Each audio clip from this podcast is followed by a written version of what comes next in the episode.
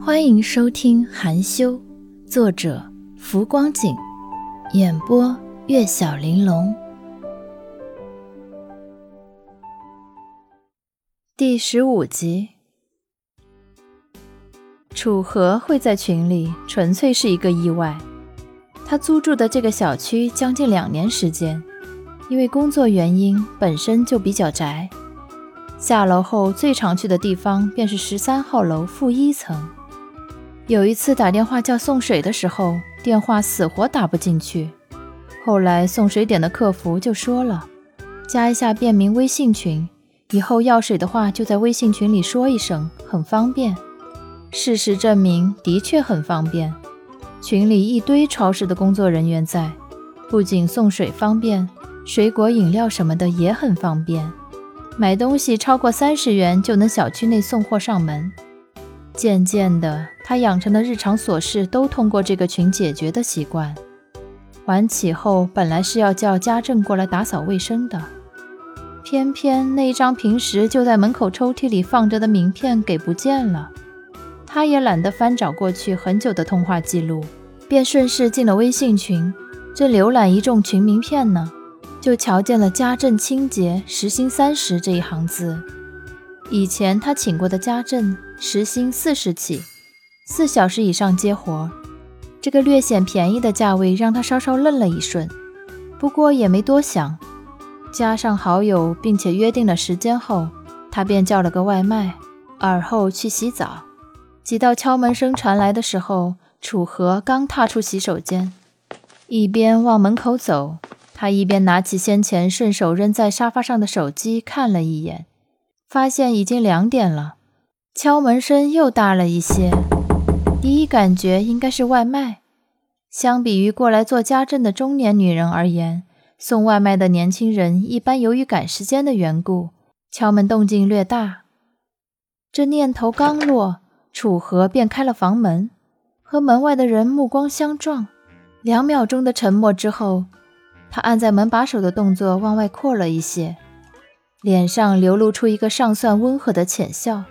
微微扬了声音问：“什么事儿？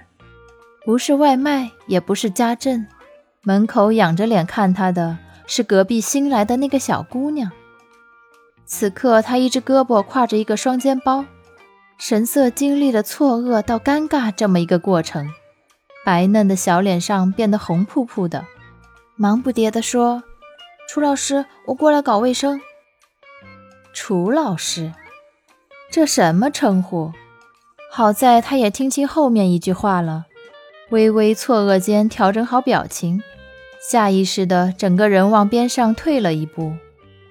苏沫从他身侧经过，闻到了清爽洁净的属于男性洗发水、沐浴露之类的味道。想到他开门时那样一副明显洗过澡的模样，不晓得为何心里竟然微微的有些紧张。紧张到冒傻气，竟然称呼人家楚老师。不过他们这个圈子彼此之间应该就是如此称呼的吧？总不可能见面彼此称呼大神或者说先生这样的。前者太过随意浮夸，后者又毫无行业辨识度。相比之下，老师这称呼反倒还好。胡乱的想了一下，苏沫很快收敛心神。扬起脸对他说：“您在微信里联系的就是我，说是两点过来的。”哦，楚河点了点头，诡异的气氛又有些尴尬了。他一个二十六岁的大龄青年，大夏天睡到日上三竿起床，在微信群里叫了个家政，结果找上门的是一个顶多也就刚成年、个头才到他胸膛位置的白净小姑娘。怎么看这事情都有些无厘头，带着那么一点生活喜剧的味道。可是这人都已经来了，他总不能出尔反尔。因而楚河也是在心里默默地叹了一口气，说道：“您别这么客气。”小姑娘朝他笑笑，麻利地蹲到一边，将自己准备的抹布和清洁剂之类的东西往外掏。她今天没穿那件白色的衬衫裙。而是穿了一件再普通不过、前面带图案的白色圆领短袖，下面配了一条卡其色七分布裤。突然蹲下去找东西的时候，整个上身微微弓出一个弧度，内衣扣被勒得分外明显不说，后腰也裸了一大片，露出一段凝脂般白嫩的肌肤。下意识轻咳了一嗓子，楚河转开了视线。苏沫已经拿了抹布站起身，迟疑着问了他一句：“那个有什么需要注意的吗？”外卖。门口一嗓子喊声，突兀的打断了两人交谈。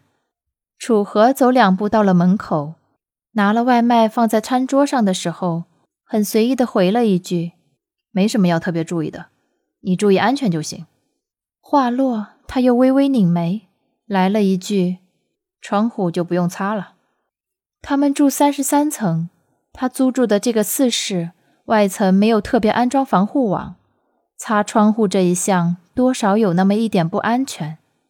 闻言，苏沫也没有多说什么，点点头，道了一声“好”，拿着自己的抹布和清洁剂就往洗手间里去了。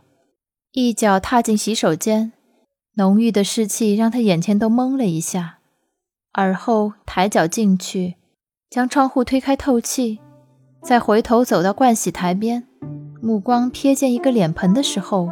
小脸上又无法自控地爬满了红晕。那个脸盆在浴室柜边的一个矮凳上，应该是充作脏衣篓在用。此刻里面就扔了一条男士的四角内裤。与此同时，打开外卖盒的楚河也突然想到了自己换下的内裤扔在卫生间，不过已经来不及了。他握着筷子的修长手指紧了紧，半晌。觉得冒失走过去拿开内裤的举动更傻逼，只能淡定的开始吃饭。本集播讲完毕，感谢各位的收听，喜欢的小伙伴们记得订阅和分享一下，给主播一点小小的鼓励和支持吧。